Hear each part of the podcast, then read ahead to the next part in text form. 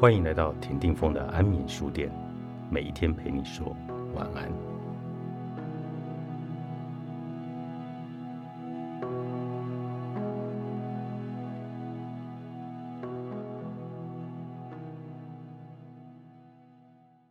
保持感恩就对了，虽然老套，但很有用。我们正处在一个物欲横行、焦虑烦躁的时代，人们关注更多于自己缺少什么。或者别人有什么是自己没有的，从而使感恩之心不容易产生。感恩是对自己曾经或现在拥有的事物的一种欣赏，它建立在拥有感而非稀缺感的基础之上。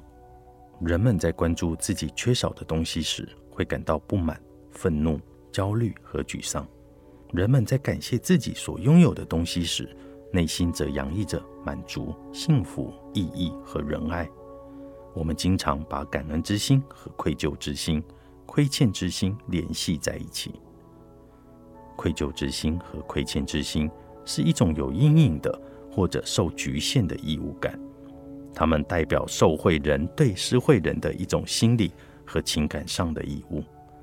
这种愧疚、亏欠之心在传统文化里面，通常会以报恩、报答之心来体现。这种精神。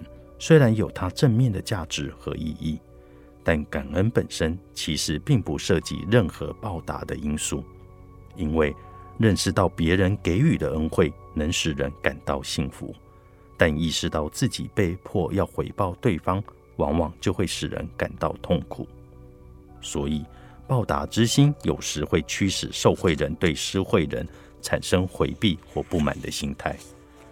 当前有些感恩教育过于强调报答之心的意义和作用，特别是给年轻人灌输感恩教育就是所谓的报答教育这一个观念，这其实是一种思想控制，而不是一种培养感恩的心态。真实的感恩不是回报，而是对自己所拥有的事物的一种满足，是快乐、轻松、幸福的体验。它给予我们的是心理上的放松，而不是压力。感恩之心与欣赏之心也有区别。欣赏之心代表对人类美德的认可和欣赏，但感恩则更多的是对人性光辉的敬畏的心理体验。也就是说，很多感恩之心的产生是意外收获，或者是当施惠人的社会行为比较高尚时，人们会产生一种敬佩、敬仰之心。就好比，让我们感动的不一定是那些讲课好的老师，而是那些激励鼓舞了我们的老师，因为他们让我们动心动情。综上所述，感恩之心最大的心理效果是比起关注自己缺少什么，更关注自己拥有什么，同时让人们更加关注别人而不是自己。正是基于这个原因，古罗马著名政治家。西塞罗把感恩之心称作人类的道德巅峰，因为它是人类所有美德的根源。在人际交往中，一个人对他人发自内心的认可、尊重和敬佩，会让他的言行极具感染力。反过来，也会让对方更愿意敞开心扉，聆听这个人的心声。可以这么说，感恩之心能引发真情的互动传递。让一个人的影响力得以温柔的持续下去。那么，该如何培养我们的感恩之心呢？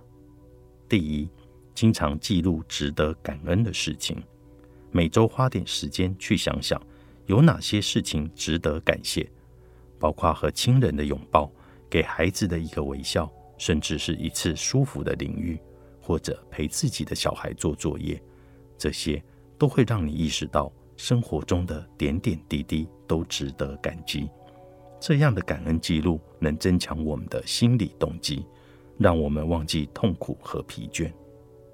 第二，使用正面的语言表达。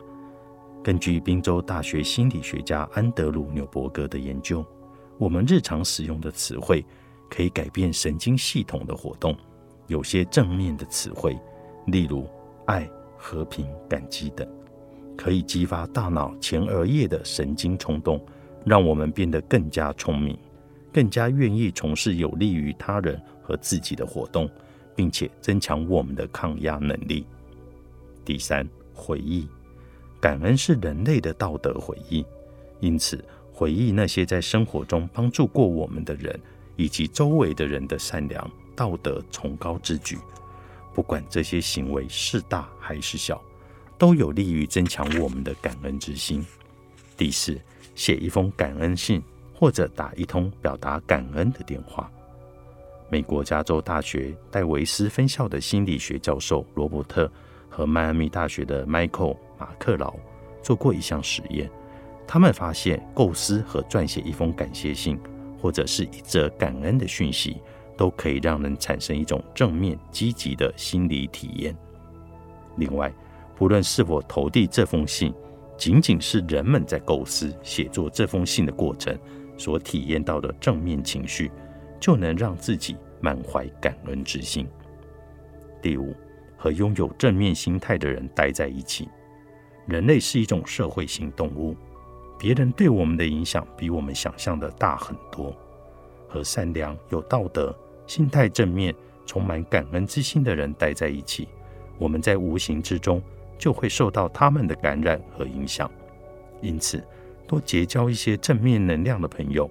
我们就可以变得更加积极，更加懂得感恩。第六，养成回馈社会的习惯。感恩并不是一种责任和义务，而是一种感染和升华。